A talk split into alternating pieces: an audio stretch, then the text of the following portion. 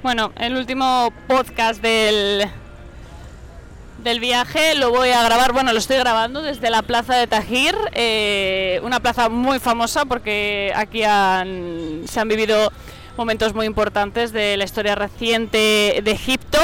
Bueno, recapitulando lo que hemos visto hasta ahora, eh, bueno, por Egipto pasaron obviamente los faraones eh, con sus 3.000 años de, historia.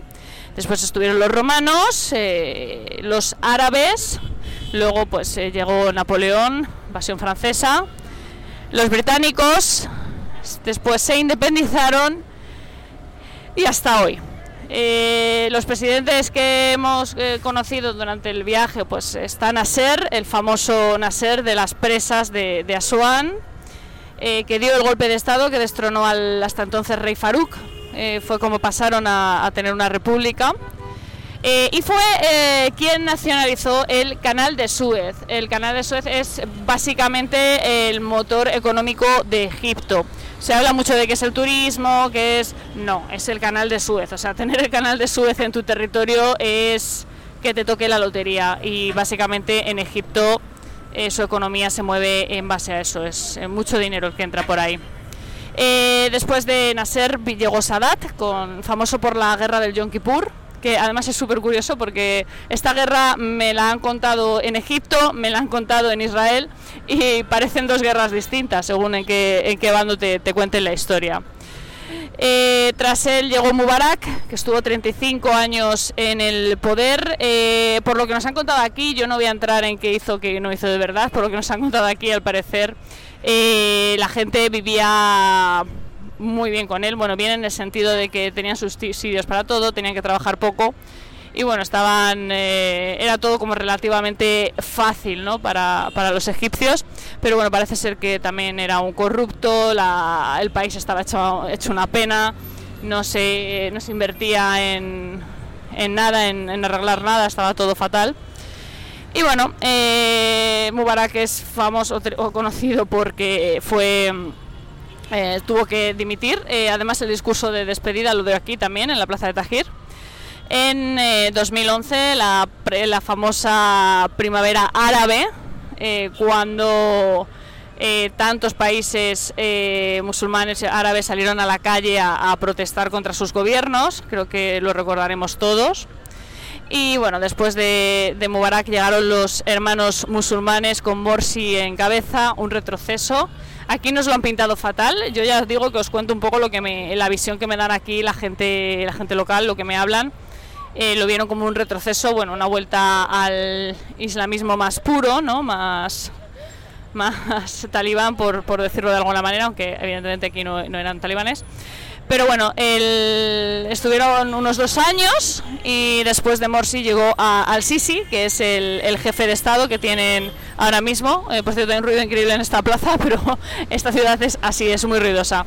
Y bueno, con el Sisi la verdad es que están muy contentos. La, gente con la que hemos podido hablar eh, coincide bastante. De momento todos nos hablan maravillas del Sisi, nos dicen que está remo, remodernizando el París, que está eh, dándole un lavado de imagen, que es mucho más seguro con él, que todo va bastante mejor, la economía, la, seguridad, la, la, sociedad, o sea, están muy contentos. De momento no hemos oído hablar nada malo de, Al-Sisi, nos, nos dicen todo cosas positivas y sobre todo aquí en, aquí en el Cairo están bastante contentos con los cambios que, que va a hacer en la zona de Giza, de las pirámides, que lo contamos en el primer podcast porque creen que va a ser muy positivo. Bueno, también es verdad que casi toda la gente con la que hemos hablado está muy metida en el sector de turismo, porque es eh, con lo, la gente que nos hemos estado moviendo. Entonces, pues bueno, supongo que al final a ellos sí que les interesa cualquier mejora que se pueda hacer en la zona de, de turística del país, pues evidentemente les beneficia pero eh,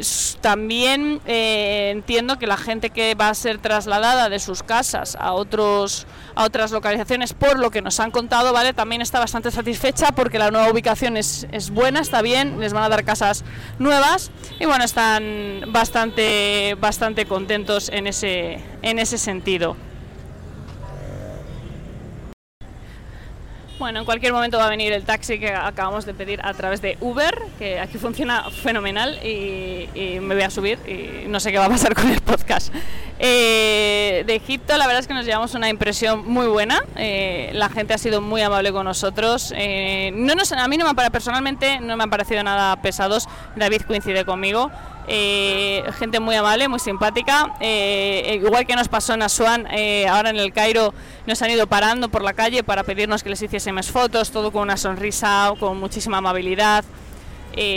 no sé, gente muy, muy que nos parecen muy simpáticos, muy, muy agradables. cuidan mucho del turista, o sea, se nota mucho que hay policía pendiente del turista en todo momento, además los puedes ver en cada esquina prácticamente. Eh, la gente es muy, muy educada, nada que les dices que no te interesa comprar o algo, eh, paran, insisten un poquito, pero tampoco es una cosa exagerada.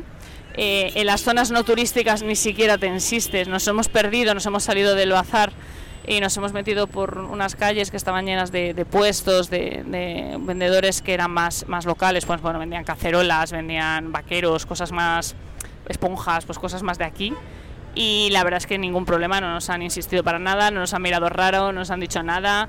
Como dije en el anterior podcast, nosotros vamos con dos cámaras, nadie nos, no sé, como mucho eso, nos, nos paran, nos sonríen, que les hagamos una foto.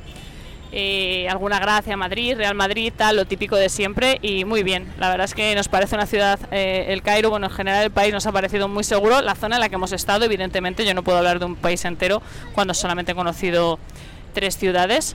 Eh, la comida fenomenal y bueno, eh, la verdad es que una experiencia muy, muy enriquecedora. Es un país caótico, ¿vale? Sobre todo la zona del Cairo ahora mismo nos está pareciendo una locura. Eh, creo que salvo Nueva Delhi y quizás Teherán, que también es bastante caótico en ese sentido, creo que habíamos conocido pocas ciudades tan, tan, tan, tan ruidosas, con tanta aglomeración, con tanta gente con, tanta actividad a todas horas como esta. O sea, esto es una barbaridad. O sea, los coches circulan sin orden ni concierto. Para cruzar la carretera tienes que esquivarlos. Bueno, nosotros la técnica que usamos es seguir a un local que siempre saben cómo hacer las cosas.